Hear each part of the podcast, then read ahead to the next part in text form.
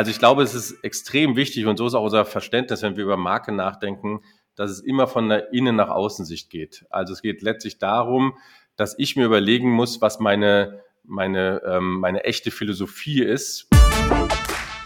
Dieses Mal im grünen Mikro Professor Dr. Carsten Baumgart zum Thema, was nachhaltige Marken beim Thema Marketing beachten sollten. Moin, Servus und Hallo zum grünen Mikro, deinem Podcast zu den Themen nachhaltige Wirtschaft, grüne Marken und Produkte. Ja, hallo Professor Dr. Carsten Baumgart. Hallihallo. Herzlich willkommen zum grünen Mikro. Ich freue mich heute mal äh, wieder so ein bisschen in die Wissenschaft eintauchen zu können und wir wollen heute mal über ja, grüne Marken sprechen. Bevor wir das tun, interessiert mich natürlich erstmal, wer sind Sie und wie sind Sie der geworden, der Sie heute sind? Erzählen Sie doch mal so ein bisschen, wie war Ihr Lebensweg ähm, bis dahin, ähm, wo Sie sozusagen heute sich befinden? Ja, also vielleicht ganz, ganz, ganz früh angefangen. Ich habe in, bin in Darmstadt geboren, habe dann in, in Siegen also in einer kleinen Stadt mitten in Deutschland ähm, studiert, promoviert und auch, auch habilitiert. Und das war auch so ein bisschen der Ausgangspunkt für das, was ich heute mache, nämlich ähm, Siegen ist vielleicht nicht so bekannt jedem Einzelnen, ist aber so ein bisschen das Zentrum der, der deutschen Industriebiere, nenne ich das mal. Da sitzt irgendwie Krombacher und, und Warsteiner und Feldhins außenrum. Und ähm, dementsprechend mussten wir uns als Studierende und dann später eben auch, ähm, als ich promoviert habe, habilitiert habe, sich viel mit Bier, Bier auseinandersetzen. Und ähm, Bier ist gerade im Industriebereich ein schönes Thema, weil es ein absolutes Commodity-Produkt, also nicht zu unterscheiden. Das Einzige, was den Unterschied macht, macht die Marke. Und seitdem beschäftige ich mich halt mit Marke und ähm, habe darüber dann eben auch ähm, promoviert und auch habilitiert später.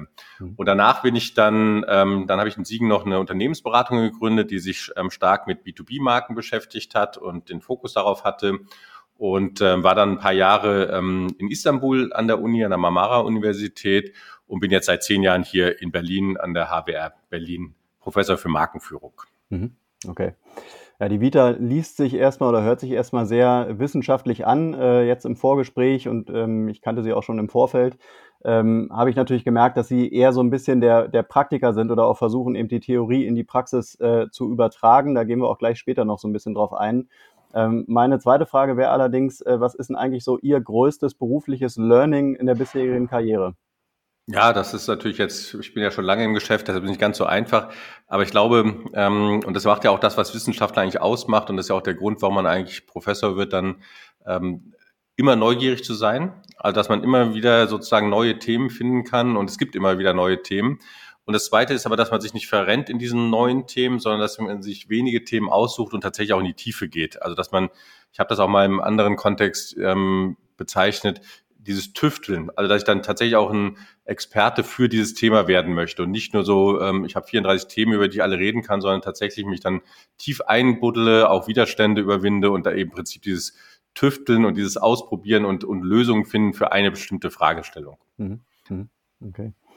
Jetzt sagten Sie ja gerade schon, dass Sie auch mal eine Unternehmensberatung gegründet haben. Ähm, da wird jetzt die Frage so ein bisschen schwer, warum haben Sie sich für die Wissenschaft entschieden und nicht für die Wirtschaft? Äh, wie, wie würden Sie die Frage beantworten? Ist es am Ende so ein bisschen was Hybrides geworden oder fühlen Sie sich schon so der einen Einrichtung oder einen Ecke zugeordnet?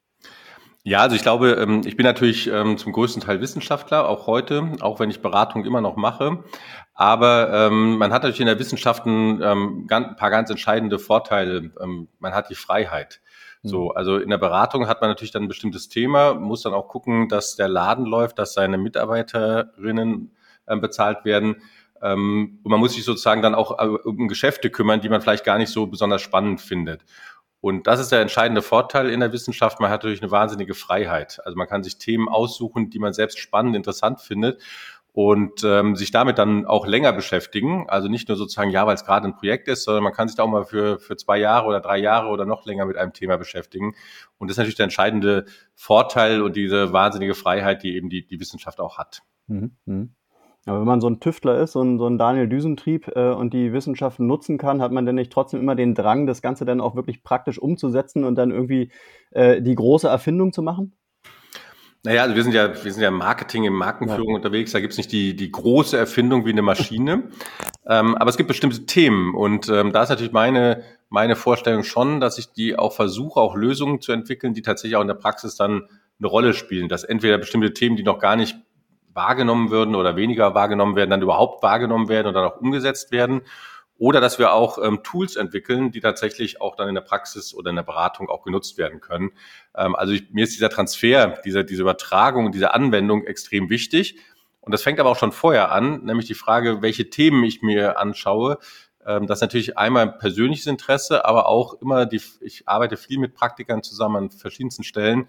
Was, was treibt die gerade rum? Was sind Themen, die die eigentlich interessieren? Also das heißt, diese Relevanz wird natürlich auch aus dem Bereich der, der Praxis schon genommen weil ich glaube, wenn wir über Marketing und Markenführung nachdenken, wir sprechen über eine angewandte Wissenschaft und wenn wir dann nicht mit der Praxis immer wieder kooperieren, kollaborieren, uns austauschen, dann erforschen wir etwas, was es überhaupt nicht gibt. Also das ist so ähnlich wie wenn ich ähm, Tiere erforschen möchte und kein echtes Tier gesehen habe, dann erforsche ich das vielleicht auf einer Zeichnung, aber das ist natürlich überhaupt nicht echt. Also ich muss in den Austausch kommen, sowohl für die Themenfindung als auch dann eben in der Erforschung, also um das Thema eigentlich zu verstehen, als auch dann am Schluss eben die Frage, wie kriege ich Erkenntnisse eigentlich wieder zurück in die Praxis. Mhm. Bevor wir jetzt rausfinden, wie Sie das dann letztendlich praktisch umsetzen, äh, nochmal die Frage, ähm, wie schwer fällt es Ihnen denn so vom Gefühl her, äh, diesen Transfer von Forschung hin zu praktischer Anwendung herzustellen? Also ich bin, bin sozusagen aufgewachsen akademisch, ähm, sehr stark mit, mit Praxisprojekten. Ähm, das war auch noch, noch ein bisschen andere Zeit, weil heute hat man eigentlich als Forscher gar keine Zeit mehr für Praxisprojekte, weil man hauptsächlich irgendwie Journal-Publikationen machen muss. Mhm. Das heißt, ich bin von sehr früh ähm, mit, mit Unternehmen zusammengekommen, habe mit denen zusammengearbeitet etc. Ähm, heute ist es eher, ähm, ganz ehrlich, eine Frage der, der Zeit. Ja, das heißt also, wenn man über das Thema Transfer nachdenkt und, und Kollaboration, dann, dann kostet das einfach Zeit. Also man kann nicht einfach das, was man als Ergebnis zum Beispiel aus einem Forschungsprojekt hat, was man im Journal publiziert hat, was dann vielleicht 15, 20 Seiten ähm, lang ist, das kann man nicht einem Praktiker so geben. Damit kann er nichts anfangen, das kann er nicht ähm, anwenden. Das heißt, man muss sich dann über Wege überlegen, wie man das eben übersetzt, wie man es anwendungsorientierter macht. Außerdem ist der, der Praktiker, die Praktikerin in der Regel nicht an einem einzelnen Paper interessiert, sondern die haben ja größere Probleme. Von mir aus die Frage, wie kriege ich jetzt Nachhaltigkeit ähm, ja glaubwürdig, authentisch in meine Marke integriert? Da gibt es so viele einzelne Fragestellungen und einzelne Forschungsprojekte, dass sie eigentlich dann nicht ein Paper brauchen, sondern eigentlich 30 oder 40. Mhm. So, und diese Verdichtung, diese Kuration, diese Übersetzung in, in, in eine Sprache, in eine Darstellungsform, ähm, tut weh, die kostet einfach Zeit. Ja? Und mhm. diese Zeit ähm, haben wir nicht. Und das ist, wird dadurch noch etwas schwieriger, ähm, dass eigentlich alle Anreizsysteme im Hochschulkontext diese Art der Kommunikation überhaupt nicht ähm, belohnen. Also da wird nur nach Anzahl der Publikationen gegangen oder vielleicht noch nach der Lehre. Aber die Frage, ob man ähm, Wissen in die Praxis transferiert hat, was auch irgendwie wahrgenommen wurde, das interessiert keinen Menschen in diesen Anreizsystemen. Mhm. Und dementsprechend ist es halt schwierig, man kann es eigentlich nur aus einer intrinsischen Motivation heraus machen und sagen, okay, das ist mir wichtig und ich verzichte auf drei Paper oder vier Paper im Jahr und mache das eben, weil ich das als einen wichtigen Auftrag und eine wichtige Aufgabe sehe. Hm. Jetzt haben Sie sich ja Wege äh, und Mittel überlegt, wie man eben dieses Wissen transportieren kann. Äh, ich denke mal, äh, unterschiedlichste Möglichkeiten miteinander verglichen. Am Ende kam so ein bisschen ähm, Instagram als Wissenschaftskommunikation heraus. Erzählen Sie uns mal so ein bisschen, was Sie da mit Ihrem Team zusammen machen. Ja, also vielleicht ganz kurz ähm, zum Hintergrund. Ähm, es ist halt so, dass die, die Wissenschaft eigentlich nur noch in, in, in Journals denkt, in Journal-Publikationen. Mhm. Und ähm, das führt eben dazu, und wir haben in, in, es gibt in Deutschland einen Verband, Verband Hochschullehrer, Betriebswirtschaftslehrer, VAB, die geben ein Ranking raus. Und in diesem Ranking sind die, die wichtigsten wissenschaftlichen Zeitschriften nach verschiedenen Themen sortiert, also Controlling, Marketing und so weiter. Und im Marketing haben wir in diesem Ranking über 100 Zeitschriften gerankt. Und ähm, wenn man das mal ein bisschen hochrechnet, wir haben das mal ähm, gemacht, dann kommt man im Jahr auf ungefähr 6000 Journal-Artikel zum Thema Marketing. Und ähm, das ist der Markt, über den die Wissenschaft nachdenkt. Also da möchte ich sozusagen rein als Wissenschaftler, Wissenschaftlerin. Wenn man die Praxis sich anschaut, dann werden diese Journals nicht, die sind überhaupt nicht bekannt. Ähm, und sie werden noch weniger gelesen, also irgendwie, dass man überhaupt das Wissen, was da vorhanden ist, ähm, wahrnimmt und verarbeiten kann. Und dieses Gap wird immer größer, weil Wissenschaft heute nur noch über Journals nachdenkt und Praxis immer kurzfristiger, vielleicht auch ein bisschen kurzatmiger wird. Also es ist ja schon, wenn es irgendwie ein Paper ist, was irgendwie drei Seiten ist, ist schon zu viel. Also du kannst es nicht noch auf eine Seite reduzieren. Mhm. Ähm, das heißt, wir werden auf der, auf der Praxisseite werden wir muss das Wissen immer schneller werden, immer kleiner werden, auch immer aktueller sein, weil sich die Welt so schnell dreht. Und die Wissenschaft auf der anderen Seite hat nur noch Medien im Kopf, die eigentlich mit dem gar nichts zu tun haben. Und dann haben wir überlegt, wie können wir das lösen, dieses Problem?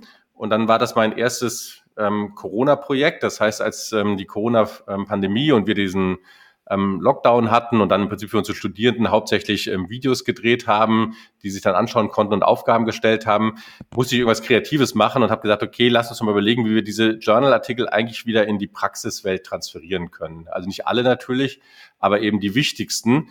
Und dann haben wir lange überlegt, was wir machen können. Wollen wir einen Podcast machen? Wollen wir irgendwie YouTube-Videos machen, wo wir es erklären? Ähm, gehen wir auf LinkedIn, was vielleicht von der Zielgruppe am naheliegendsten war? Und haben uns dann aber entschieden, dass wir das über Instagram machen, aus verschiedenen Gründen. Aus technischen Gründen auf der einen Seite, auf der anderen Seite die, der, das Kreativitätspotenzial ist viel höher. Drittens ist auch der, der Zugang, gerade auch an jüngere Zielgruppen, wenn es zum Beispiel um Studierende geht, eben über Instagram viel besser als über, über LinkedIn. So, dann haben wir den aufgebaut und ähm, im Sommer 2020 dann auch gelauncht. Das heißt, was ich dort mache, ist, dass ich eben ähm, jede Woche mindestens einen, also wir machen zwei Episoden, aber mindestens eine davon ist eben ein neues Journal Paper, was dann in einer kurzen Version, in einem kurzen Video von fünf bis zehn Minuten hoffentlich verständlich, ohne große Zahlen, ohne große Statistik dargestellt wird. Und das sind, das Thema ist immer Marke. Deshalb heißt der Kanal eben auch Brückenbau Marke. Mhm. Ähm, Wissenschaft trifft Praxis. Und dort werden eben in fünf bis zehn Minuten aus unterschiedlichsten Markenbereichen, das kann mal was sein aus dem Designbereich, wo es um Verpackungsgestaltung geht. Das kann mal eine Frage sein, Authentizität von Marken. Das können Nachhaltigkeitsthemen sein, also wie, wie zum Beispiel, ob man über Upcycling ähm, Marken aufbauen kann. Das kann was sein, wie man Markenaktivismus eigentlich professionell gestaltet, also dieses politische Engagement von Marken. Und die werden eben dargestellt und das betreiben wir eben seit mittlerweile jetzt eineinhalb Jahren. Und das wird dann auch unterstützt. Wir auf LinkedIn posten wir die Sachen natürlich auch, weil wir das eben, ähm, weil wir dort eher natürlich noch eher die Zielgruppe bekommen, aber eben die Darstellungsmöglichkeiten nicht so stark haben. Mhm. Ähm, es gibt mittlerweile auch eine in einer Zeitschrift Markenartikel dazu eine ähm, Kolumne, die monatlich erscheint, wo wir nochmal die wichtigsten ähm, ja, Episoden in einer Schriftform verschriftlichen und damit versuchen wir diesen Transfer von Wissenschaft in die Praxis wieder hinzubekommen. Okay, weil das wäre jetzt auch meine Frage gewesen. Äh, jetzt letztendlich äh, beschäftigen Sie sich mit, mit, mit grün, mit nachhaltigen Marken, müssen sich dann natürlich auch überlegen, äh, wie kann ich das Wissen transportieren. Am Ende ist es dann Instagram geworden. Sie sagen aber selbst, LinkedIn passt eigentlich besser, weil da mehr die, ähm, ja, die, die Zielgruppe in Anführungszeichen ist. Ähm, ist es nicht auch irgendwie komisch, dass LinkedIn dann weniger Möglichkeiten ähm, bereithält als Instagram und sie dann aus einer Not heraus dann doch wieder bei Instagram sind? Also die Frage, die dahinter steckt, so ein bisschen, ähm, wo muss ich denn als nachhaltige Marke mich präsentieren, damit ich mein, mein Wissen, meine Marke äh, eben ähm, ja, transportieren kann und die Leute erreiche? Ja, also ich glaube, das ist, kann man gar nicht so, so eins zu eins beantworten. Also wir haben uns damals entschieden, ähm, das sozusagen über, über Instagram zu machen aus mehreren Gründen. Das erste war, dass es auf LinkedIn damals auch keine Videofunktion gab. Die gibt's ja mittlerweile. Das zweite war, dass es ähm, bei, bei LinkedIn sieht man immer nur den neuesten Post. Also kein Mensch geht auf irgendeine Seite und guckt sich alle Posts an, die der irgendwie gemacht hat. Mhm. Und unsere Idee war ja schon zu sagen, wir, wir haben mittlerweile eine Sammlung von, ich glaube, 150 oder 160 Episoden. Ähm, das ist extrem viel Wissen sozusagen. Und wenn ich jetzt sage, okay, ich suche zum Beispiel zum Thema, ähm, habe ich jetzt gerade ähm, diese Woche gepostet, zum Thema Markenaktivismus, dann haben wir mittlerweile, glaube ich, acht oder neun Episoden zu dem Thema.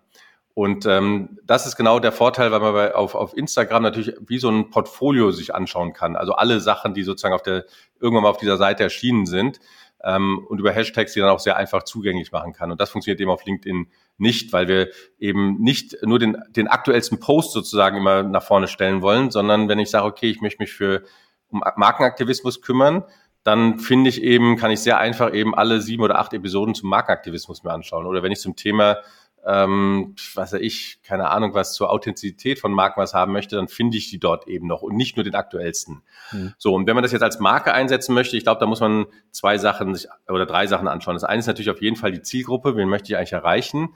Und da ist natürlich LinkedIn die professionellere Zielgruppe, ganz klar. Also dort mhm. sitzt ähm, jeder Berater, jeder Coach und auch viele aus den Unternehmen. Ähm, Instagram ist natürlich eher eine private, persönlichere und jüngere Zielgruppe.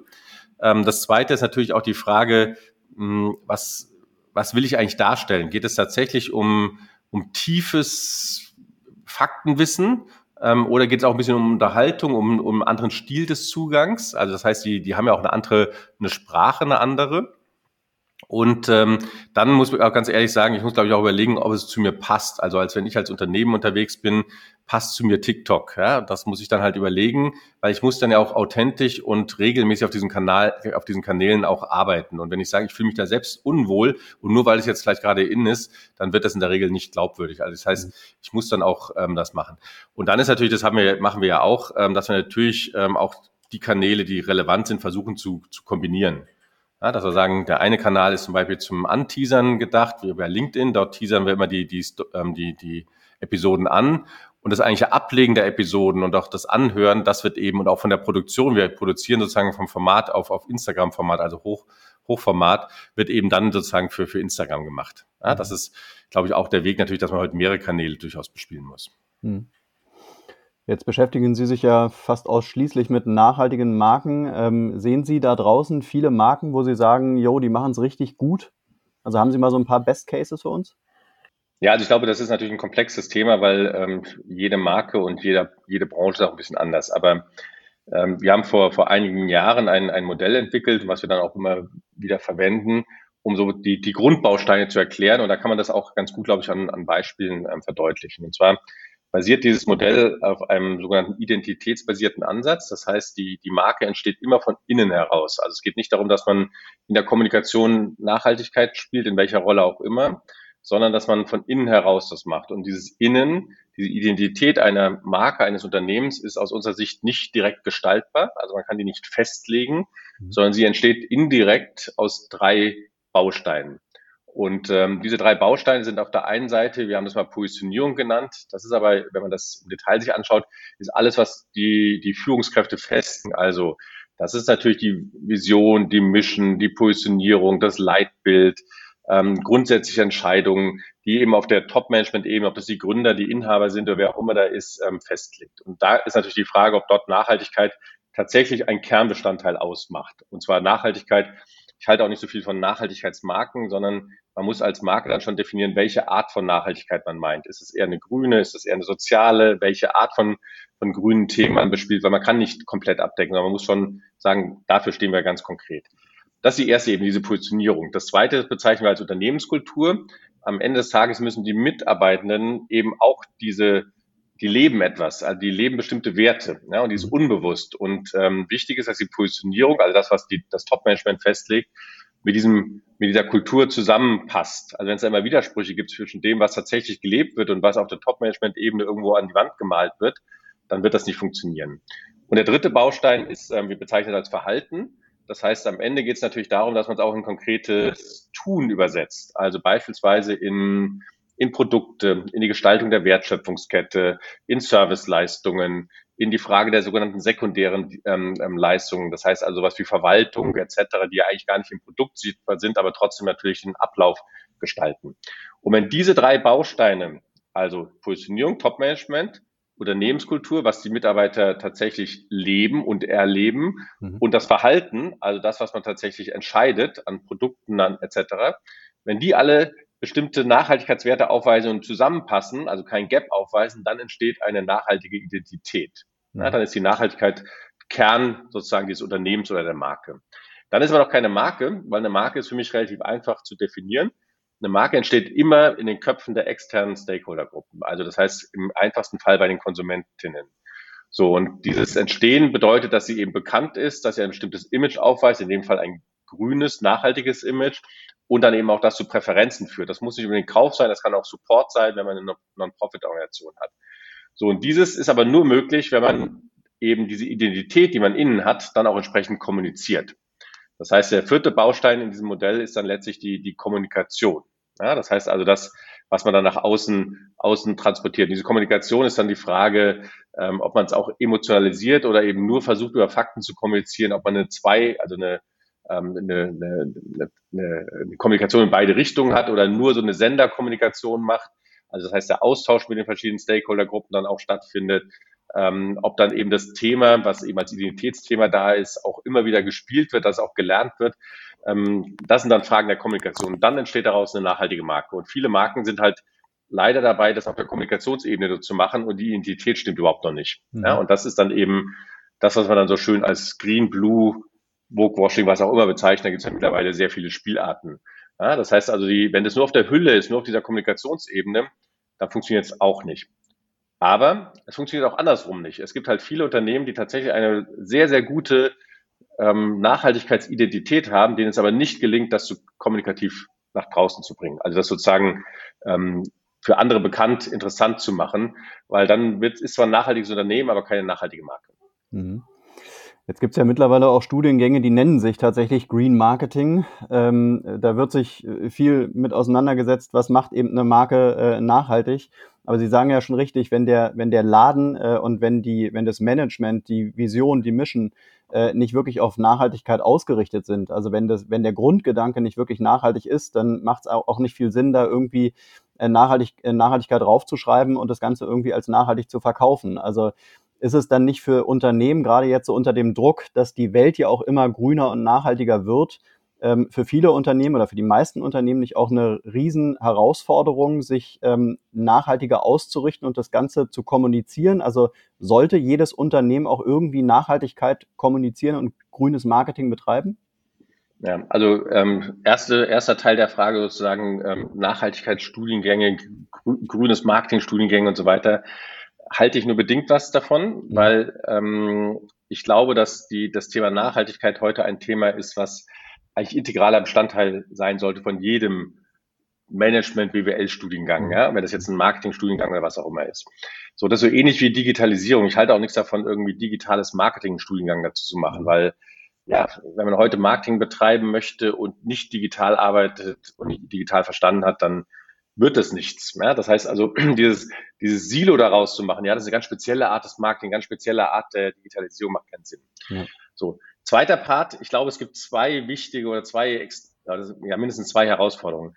Es gibt einmal die Herausforderung, meiner Meinung nach, für die Unternehmen, die eigentlich, ich nenne es mal so, aus der grünen Szene kommen, die also schon seit vielen Jahren eigentlich nachhaltig agieren, sich auch mal wieder verbessern, aber sozusagen das auch als Gründungszweck haben. Das hat auch viel wenn man sich die Unternehmen anschaut, viele von denen kommen auch so ein bisschen aus der, fast aus der Gründungsphase der Grünen ähm, Partei sozusagen. Das war ein ähnliches Zeitfenster, wo das Thema eben groß wurde und dann eben auch einige Unternehmen in diesem Bereich, äh, in diesem Zeitalter dann gegründet wurden. Und die haben heute ein Problem, dass sie zwar nachhaltig sind, Klammer auf, sie können vielleicht auch an manchen Stellen immer noch besser sein, aber die haben das als Kern, als Gründungsidee gehabt, äh, machen das seit vielen, vielen Jahrzehnten, die haben ein Problem, ähm, noch durchzukommen. Also weil es heute eben in jedem Drogeriemarkt gibt es irgendwie nachhaltige Kosmetikprodukte. So und ähm, also die, die dann tatsächlich das als Gründungsidee haben, was können wir denn besser? Und die müssen mindestens zwei Sachen lernen. Das erste ist, sie müssen die Performance ihrer Produkte verbessern. Mhm. Das müssen einfach tolle Produkte sein, die sie auch haben. Also nicht nur nachhaltig tolle Produkte, sondern auch, die müssen eine Performance haben, die müssen gut designt sein, etc. Also es darf nicht mehr jetzt ja, ein bisschen schwarz-weiß gemalt, der, der Pulli darf nicht kratzen, ja, sondern der mhm. muss einfach dann auch interessant sein, wenn es um Bekleidung und Mode geht. Und das Zweite ist, sie müssen sich natürlich auch damit auseinandersetzen, wie sie es dann inszenieren. Ja? Also wie sie es im Prinzip diese Kommunikationsebene, die ist bei denen meistens relativ schwach ausgeprägt. Und auf der anderen Seite haben wir viele große Unternehmen, ähm, die mittlerweile aus verschiedensten Gründen nachhaltig machen, weil der, der Konsumentenmarkt wächst in dem Bereich. Gleichzeitig gibt es sowas wie ja, gesetzliche Vorgaben oder vielleicht auch Überlegungen, gesetzliche Vorgaben zu verschärfen. Dann werden wir mal versuchen, schon mal ein bisschen uns in die Richtung zu entwickeln oder vielleicht auch das möglichst lange rauszuzögern, indem wir zeigen, wir machen ja schon was in dem Bereich. Ähm, und es gibt auch welche, die tatsächlich das ernsthaft meinen, aber die haben ein Problem, diese Transformation hinzubekommen. Also wie kommt man von einem konventionellen Unternehmen zu einem grünen, zu einer grünen Marke oder einer nachhaltigen Marke weil das geht ja nicht von heute auf morgen. Und diese Umstellungsprozesse sind extrem schwierig, weil wenn ich in den Zeiten irgendwas erzähle schon, dann kriege ich jedes Mal sozusagen den Vorwurf, ja, ihr macht ja Greenwashing, weil das ist vielleicht gut, aber ihr habt da 20 andere Baustellen. Mhm. Und diese, diese Umstellung kriegen wir hin. Mhm. Und das dritte ist natürlich diese Herausforderung für diese beiden, also für große Unternehmen, die sich wirklich transformieren wollen, die haben das Problem, diese, was machen wir eigentlich in dieser Transformationsphase? Das ist extrem anstrengend und wir können eigentlich nichts darüber erzählen, weil das wird uns immer dann sozusagen negativ vorgeworfen. Und die echt Grünen, die meist aus dem Mittelstand kommen, die haben ein Problem, noch durchzudringen, weil eben es belegt ist. Und dann gibt es eine dritte Gruppe, die sich grün draufschreiben, aber gar nicht grün sind, die aber mhm. trotzdem den Markt sozusagen auch unglaubwürdig machen. Ne? Die einfach mhm. sagen, okay, wir haben jetzt irgendwie nachhaltige Produkte und was alles mittlerweile nachhaltig sein kann. Ja? Also es ist ja so, also die es gar nicht ernst machen, die sonst nur als Marketing-Gag nehmen, aber für den Konsumenten oder für die Konsumentin ist es extrem schwierig, das zu differenzieren, weil Nachhaltigkeit ist jetzt von, dem, von der Grundidee ein ziemlich komplexes Thema. Und wenn ich einen Kaugummi kaufe oder wenn ich irgendwie einen Joghurt kaufe oder einen Pulli kaufe, dann habe ich in der Regel gar keine Zeit, mir das alles anzuschauen und auch gar nicht die Expertise, das zu beurteilen. Also muss ich mich auf etwas verlassen. Und wenn dann eben alle grün draufschreiben, wird es schwierig. Mhm. Was machen jetzt die Marken, die es mit der Nachhaltigkeit wirklich ernst meinen und auch wirklich nachhaltig unterwegs sind, äh, sich von diesen Greenwashing-Marken äh, zu differenzieren? Ja, also ich glaube, die müssen ganz, ganz klar, wie ich eben schon mal kurz angedeutet habe, die müssen, ähm, die müssen jetzt wirklich im Marketing stärker werden. Ja, mhm. und zwar jetzt im Marketing auf der Basis eines gut, einer guten Identität. Mhm. Und Identität meine ich tatsächlich nicht nur das, was Top-Management entscheidet, sondern eben auch, dass die Kultur im Unternehmen entsprechend schon ist, sodass die, dass die Produkte Wertschöpfungsketten schon sind. So, und die müssen lernen, wie kriege ich das denn eben so inszeniert, dass es eben nicht eine reine Fakten basierte, wo ich einen Nachhaltigkeitsbericht habe, wo drin steht, wie viel CO2 ich eingespart habe, sondern dass es spannend, interessant ist. Also ein bisschen flapsig formuliert, dass es sexy ist. Ja, so, das müssen die einfach lernen, dass sie es eben inszenieren, dass sie es eben ähm, als spannendes Thema haben. Und das Zweite ist, sie müssen natürlich aufpassen, dass sie immer diesen Vorsprung halten, also dass sie im Nachhaltigkeitsbereich immer noch einen Schritt weiter gehen als die, die jetzt auch so mit viel Power, mit viel Geld auch hinten dran kommen. Ja, das mhm. müssen sie lernen. Also ich glaube, das eine ist tatsächlich auf der Performance-Ebene, also dass wirklich spannende Produkte, spannende Lösungen, auch Innovationen auf den Markt bringen. Und zum anderen müssen die einfach ein viel besseres Marketing machen. Mhm. Ähm, Sie hatten ja schon kurz äh, auch dieses CSR-Markenmodell äh, angesprochen. Können Sie nochmal ähm, kurz erklären, weil ich glaube, das wurde auch beim äh, oder war auch Basis beim Deutschen Nachhaltigkeitspreis. Äh, was ist das genau? Genau, also beim ähm, das wie gesagt das Modell, was ich eben schon mal skizziert habe, das haben wir vor vor einigen Jahren entwickelt und das war dann auch die Basis es gab beim Deutschen Nachhaltigkeitspreis ähm, viele Jahre lang die Kategorie Marke. Mhm. Ähm, die ist vor ein paar Jahren dann, dann abgeschafft worden, weil sie noch, noch mehr Kategorien sozusagen aus anderen Bereichen, wie zum Beispiel Politik und Stadt und sowas, ähm, genommen haben. Und ähm, da gab es eben ein, ja, das basiert ja auf einem Befragungskonzept, wo die Unternehmen sich bewerben ähm, durften und das eben dann entsprechend ausfüllen mussten. Und die mussten halt Angaben machen zu diesen, ähm, zu diesen vier Faktoren. Also die mussten etwas zur zur Positionierung erzählen, also wie sieht das Leitbild aus, die, die Vision etc. Die mussten dann eben auch Nachweise liefern, wie sieht es in der Kultur aus, also tun sie was, um ihre Mitarbeiter mitzunehmen, gibt es zum Beispiel Nachweise, dass die Mitarbeiter tatsächlich auch diese Werte ähm, leben mhm. ähm, und sich beteiligen. Wie sehen eure Verhaltensweisen aus? Also eher sagen wir mal die Hardware, also Produkte, Produktionsprozesse etc. Und ähm, sie mussten dann eben auch die Kommunikation, also wie inszenieren sie, wie transportieren sie das? Und es gab dann einen, einen weiteren Punkt, einen letzten Punkt. Es gab dann auch noch die, die Frage, ob es tatsächlich wirkt. Also im Prinzip, ob die Konsumentinnen und andere Stakeholdergruppen diese Marke auch als nachhaltig wahrnehmen. Ja, das wurde dann auch validiert über eine externe Studie noch.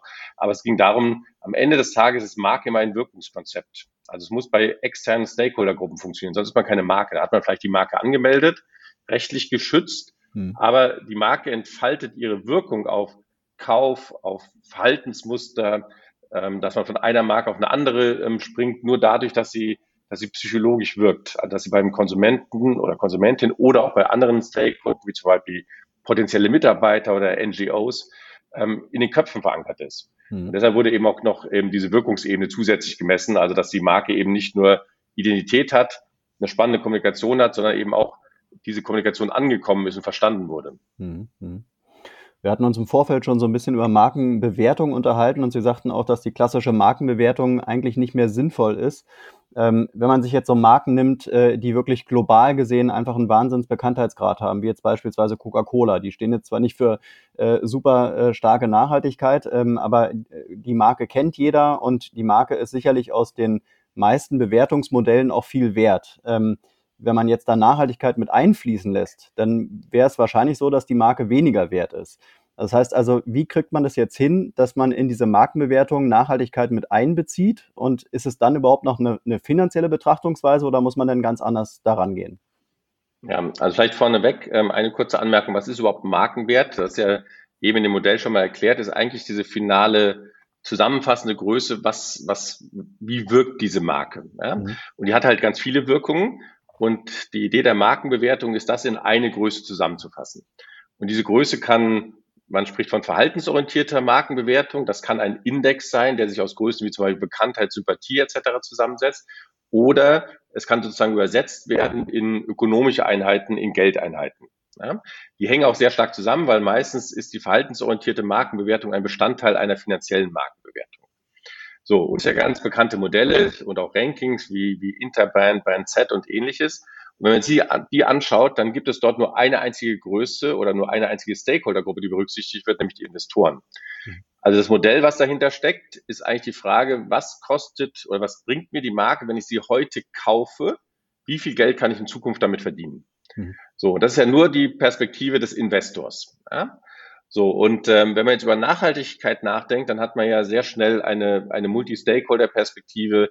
Man hat beispielsweise auch Marken, die als Social Entrepreneurs, als Sozialmarken unterwegs sind, die sogar ganz andere Zielgruppen oder andere Ziele ansprechen sollen. Und dann ist die Frage, kriegt man diese Idee der Nachhaltigkeit, die ja vorne ganz häufig, also sozusagen auf der Positionierungsebene gepredigt wird, ja, wir haben jetzt einen Purpose mit Nachhaltigkeit oder Positionierung mit Nachhaltigkeit, dann muss das ja eigentlich auch in dieser finalen Größe abgebildet werden. Und dann haben wir gesagt, okay, wie ist das wirklich? Gibt es da schon Ansätze, die, die man verwenden kann? Gibt es da schon erste Ideen? Und wir haben dann ähm, gesagt oder identifiziert, es gibt eigentlich drei Möglichkeiten, wie man das angehen kann.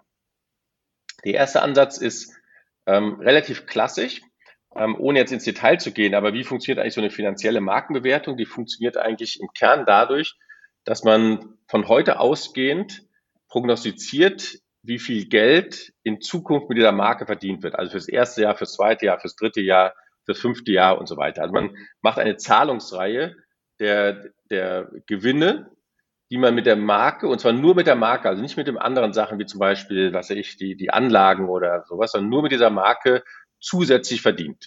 Mhm. So, das ist jetzt eine Zahlungsreihe von mir aus von fünf Jahren oder zehn Jahren. Und diese Zahlungsreihe, dass man die jetzt in eine Größe verdichten kann, muss abgezinst werden. Ja, das heißt, man, man hat im Prinzip so ähnlich, als ob man eine Maschine kauft, die man ja auch, wenn man Investitionsrechnung macht, irgendwie versucht, ähm, auf den heutigen Zeitpunkt runterzurechnen, die man aber auch zehn Jahre von mir aus nutzt. So, das heißt, in diesen Modellen ist immer ein sogenannter Abzinsungsfaktor drin. In diesen Abzinsungsfaktor klassisch sind eigentlich zwei Größen drin, nämlich der sogenannte Marktzins, also wie viel Geld kriege ich, wenn ich das Geld zur Bank bringe. Und das zweite ist ein Risiko. Also wenn ich in eine Marke investiere, ist das nicht so sicher, wie wenn ich das zum Beispiel in Bundesanleihen anlege, das Geld. So, und wenn ich eine ganz starke Marke habe, dann ist das Risiko etwas kleiner, weil die Zuflüsse sind sicherer, als wenn ich eben eine schwache Marke habe. Mhm. So.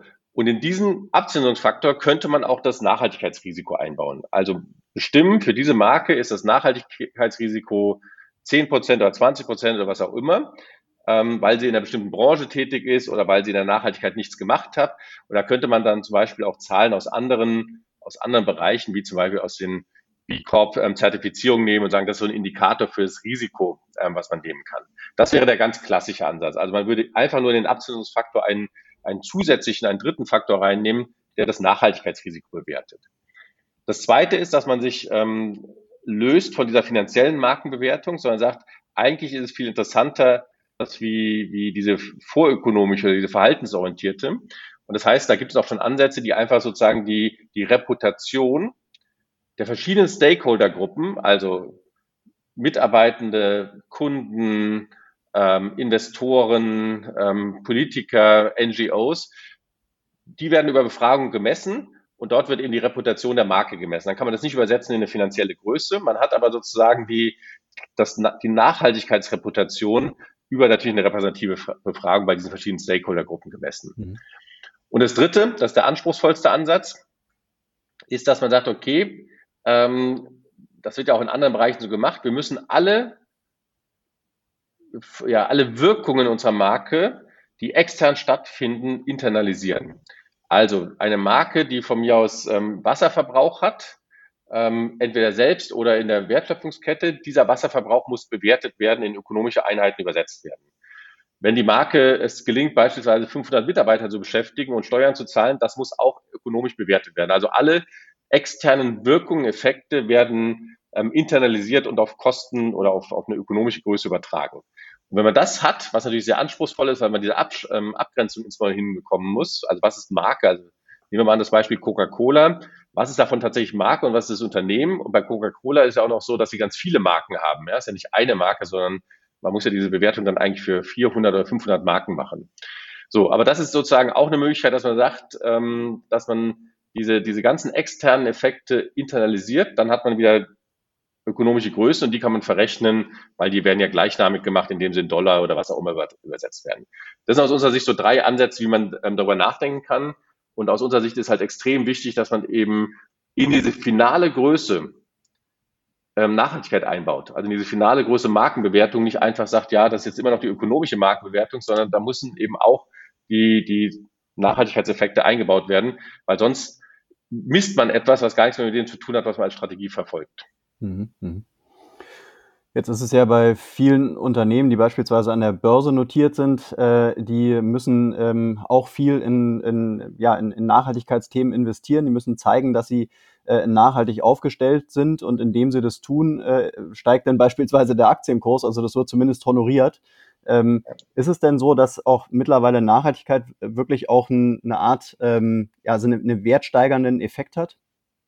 Ja, ich meine, das ist ja ähm, spätestens seit Herr Fink das ähm, sozusagen gesagt hat, dass er nur noch investiert in nachhaltige Unternehmen. Mhm. Wenn man aber seine, seinen CEO, den er jedes Jahr am Anfang des Jahres ja veröffentlicht, also einen öffentlichen CEO-Letter, sich anschaut, dann ist ganz klar, was das für eine Richtung ist. Ihm geht es darum, ähm, dass Marken, Unternehmen, die Nachhaltigkeit nicht verfolgen, ein höheres Risiko eingehen. Mhm. Ja, das heißt, die haben ein Risiko, dass zum Beispiel gesetzliche Regelungen sich verändern, dass Widerstände von NGOs kommen, dass Konsumenten abwandern. Und für ihn ist es ein Risikofaktor. Und das ist das, was ich eben gesagt habe. Das ist genau dieser erste Ansatz. Also, okay, Nachhaltigkeit wird einfach in Anführungsstrichen als ein zusätzlicher Risikofaktor integriert in mhm. diese Bewertung. Ja, dann hat man genau diese Idee. Dann geht es nämlich nicht darum, hat meine Marke einen positiven Impact auf die Gesellschaft, sondern eigentlich nur so einen reaktiven Ansatz, ja, der da verfolgt wird. Und das ist natürlich heute eigentlich Standard. Das heißt, Unternehmen, die sich gar nicht mit Nachhaltigkeit beschäftigen, werden abgestraft, auch auf dem Aktienmarkt, ja, und auch mhm. bei Investoren. Weil sie sagen, aber nicht, weil sie überzeugte, ich nenne es mal Grüne sind, sondern weil, weil sie sagen, das Risiko ist uns zu hoch. Also das Risiko steigt, wenn ihr nicht im Nachhaltigkeitsbereich stark aufgestellt seid. Mhm. So, das aber das natürlich nicht, was wir eigentlich als Verständnis haben, wo die Unternehmen aus sich heraus, also aus so einer intrinsischen, identitätsorientierten ähm, Betrachtung eigentlich Nachhaltigkeit entwickeln. Dann, dann sind sie überzeugt davon und nicht, weil es irgendwie, ja, sonst kriege ich weniger Investorengeld. Ja, das ist ja eine ganz andere Motivation und auch in der Regel eine kurzfristige Motivation. Mhm. Aber können nicht beide Modelle äh, auch so ein bisschen äh, nebeneinander her existieren? Ja, ist ja auch so heute. Ja? Also es ist ja auch heute ähm, eigentlich, wenn man sich das anschaut, also wie gesagt, Larry Fink und andere, die, die in diese Richtung gehen, ähm, die machen das ganz klar über einen Risikofaktor. Die sagen, Nachhaltigkeit ist heute ein Thema, weil eben Regierungen irgendwelche Gesetze erlassen, ähm, Konsumenten ähm, die reagieren oder abwandern, NGOs ähm, Marken an den Pranger stellen und deshalb bin ich ohne Nachhaltigkeit oder einer gefährlichen Nachhaltigkeit oder in Branchen, die eben nicht nachhaltig sind, insgesamt ähm, bin ich gefährdet. Und das heißt, das Risiko steigt für den Investor. Das heißt, er braucht eine höhere Abzinsung. Ja, das ist ja nichts anderes, als ähm, was abgebildet wird. Mhm. Und auf der anderen Seite gibt es Unternehmen, die meistens nicht an der Börse gehandelt werden. Das sind dann Familienunternehmen, die meiner Meinung nach sowieso aus ihrer, aus ihrer Struktur heraus schon nachhaltiger unterwegs sind in der Regel, ähm, weil die im Prinzip nicht kurzfristig denken, sondern die denken an ihre nächste Generation. Und das ist von vornherein schon ein langfristigeres Denken ähm, und damit ein nachhaltigeres Denken, als wenn es eben ein Unternehmen ist, das ähm, jede, jeden Tag an der Börse gehandelt wird. Mhm. So, und die machen das im Prinzip stark aus sich heraus. Ja, die sind auch gar nicht so interessiert, was ist jetzt diese Marke insgesamt wert, außer wenn es um Verkauf oder Kauf geht, sondern die sind tatsächlich interessiert, dass es eben das Unternehmen sich, sagen wir, gesund weiterentwickelt, dass es stabil ist, dass es eben in, was weiß ich, an die nächste Generation übergeben werde. Und die, die, die arbeiten nicht unbedingt mit so einem Risikofaktor. Das ist eine ganz andere, da kommt von innen heraus die Motivation. Mhm. Was ja letztendlich auch so ein bisschen, äh, gerade bei Familienunternehmen, äh, da ist eben diese intrinsische Motivation eine ganz andere, ne? weil das eigentlich schon die DNA, die wird einfach schon von Generation zu Generation weitergegeben und da sind viele Sachen einfach selbstverständlich, oder? Man muss es da keinem erklären. Ja, also da, ich meine, also wenn man jetzt mal so das, das einfachste Modell der Nachhaltigkeit sich anschaut, mit diesen drei Säulen, mhm. dann ist die ökonomische Nachhaltigkeit bei denen ja in der Regel schon in der DNA vor, vorgesehen. Mhm. Ja, ähm, da geht es ja nicht darum, dass man kurzfristige Gewinne macht, sondern dass man ökonomisch langfristig mhm. überlebt. Und dieses ökonomisch langfristige Überleben ist eben nicht an fünf Jahre gebunden, sondern in der Regel an Generationen. Also die Idee ist in der Regel, dass ich das weitergebe an meine Kinder, an, an meine mhm. Familie. Mhm. Und damit habe ich schon mal diese ökonomische, eigentlich, das ist irgendwie, ohne dass es vielleicht so definiert wurde, ist das sozusagen ein Grundbestandteil der, des Unternehmens.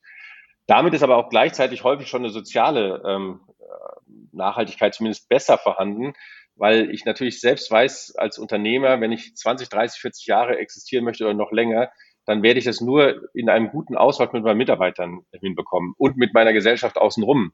Wenn ich der, der Stadt, der Region etwas nicht wiedergebe und dort nicht verankert bin, dann wird es eben extrem schwierig und dementsprechend sind sie, haben sie bestimmte Überzeugungen, die natürlich schon eigentlich eine soziale Nachhaltigkeit, die müssen das nicht lernen, sondern die haben das sozusagen schon drin.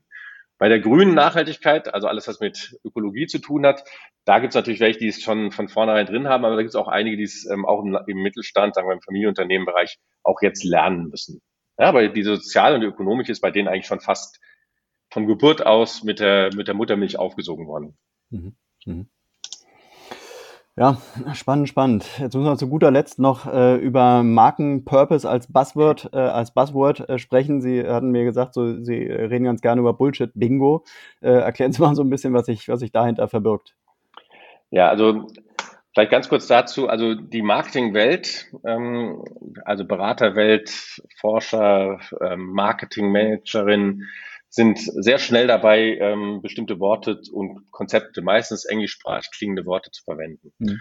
Und ähm, das ist auch manchmal gut, weil man damit auch neue Ideen kreieren kann, aber es, es nimmt natürlich überhand. Und es gibt einen, ähm, das ist schon eine sehr, sehr lange ähm, Diskussion. Es gibt ein wunderbares Büchlein von einem amerikanischen Philosophen, ich glaube 2013, 14 erschienen, der hieß Frankfurt. Ähm, Bullshit heißt das Buch, ein ganz kleines Büchlein, das sollte man sich mal ähm, zu Gemüte führen, dass man sich damit beschäftigt.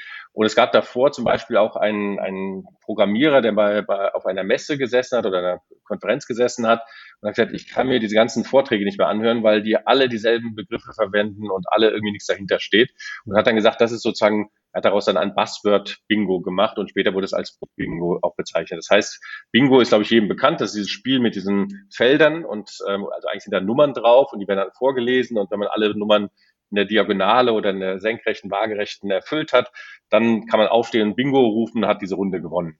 Und das hat er eben dann auch gemacht für, für Begriffe, ähm, die eben auf dieser Konferenz genannt wurden, hat dann eben so, so Vorlagen gemacht und hat es eben Bullshit-Bingo genannt, dass man eben sagen kann, ich kann mal in den Vorträgen abkreuzen, ähm, was die Begriffe sind, die dauernd genannt werden, ob, dann, ob man dann wirklich am Ende der, der, der Session aufsteht und sagt, Bingo, das weiß ich nicht, oder Bullshit-Bingo, das weiß ich nicht genau. Das hat was mit dem Naturell, glaube ich, der Person zu tun. So, und diese Idee haben wir dann vor, ähm, haben wir letztes Jahr dann auch mal übernommen und haben mal in meiner Community gefragt mit dem Netzwerk, was sind denn so die, ich nenne es mal vorsichtig, die schlimmsten Buzzwords, die im Augenblick durch die, durchs Marketing-Dorf oder die Marketinglandschaft getrieben wird. Und ähm, da kam ähm, auf Platz eins Purpose. Ne? Mhm. Das heißt, ähm, es gibt heute, glaube ich, keinen Vortrag mehr, der nicht irgendwie mit Purpose anfängt und unser Purpose. Es gibt noch ein paar andere Digitalisierung, Gen Z und so weiter, aber Purpose war mit Abstand ähm, ähm, Nummer eins. Und daraus haben wir dann auch so ein Bingo-Template entwickelt, einfach um das ein bisschen visualisieren und einfach mal die diese Community ein bisschen zu sensibilisieren, dass sie doch bitte nicht immer dieses Wort verwenden sollen, wenn sie dann als Purpose irgendwie haben, wir bauen die besten Autos. Das mhm. ist kein Purpose. Das hat nichts mit Purpose zu tun.